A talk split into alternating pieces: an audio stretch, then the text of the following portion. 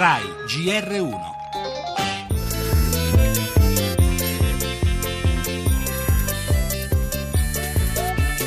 Prefetto di Reggio Calabria San Martino ha deciso di mettere in atto adeguate misure di protezione nei confronti della squadra e dei dirigenti dello Sporting Locri. La decisione di ritirare la squadra dalla Serie A di calcio a 5 femminile dopo le minacce di questi giorni. Nello sportello posteriore, dove solitamente ci sta la bambina, c'era scritto solitamente in questo posto chi si siede, quindi si faceva chiara allusione a chissà che cosa.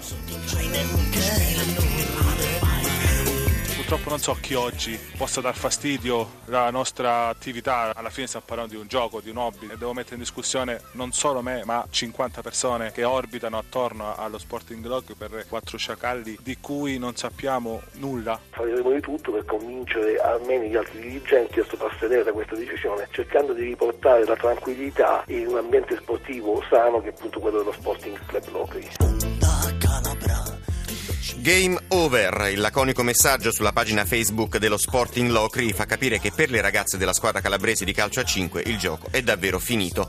I motivi li ha spiegati il presidente della società Ferdinando Armeni che suo malgrado ha preso la decisione dopo una serie di minacce e intimidazioni non meglio chiarite, non si sa ancora, non si conosce ancora bene la matrice, dietro potrebbe esserci di tutto, dalla malavita organizzata al gesto isolato di un balordo.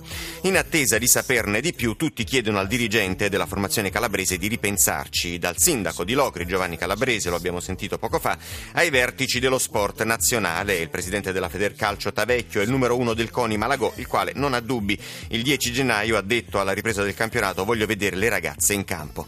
Parole di incoraggiamento, ragionevoli, condivisibili, ma che restano comunque inevitabilmente astratte e distanti dalla vita quotidiana di chi le minacce deve affrontarle ogni giorno, come queste giovani sportive che lottano, sudano, si sacrificano per coltivare un sogno così lontano dai rassicuranti riflettori del calcio dei campioni strapagati e coccolati.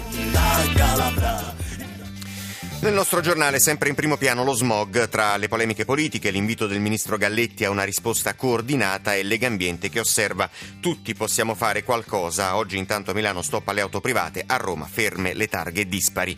Torneremo a parlare del caso Banche, tra poco ad Arezzo la manifestazione di protesta dell'associazione Vittime del Salva Banche, associazione dei consumatori, poi sempre all'attacco è truffa, necessario un rimborso totale. Dall'estero gli aggiornamenti sulla situazione a Ramadi, ISIS in fuga, sui palazzi tornano le bandiere irachene, mentre il Daily Mail rivela gli hacker di Anonymous rivendicano di aver sventato un attacco del califfato all'Italia.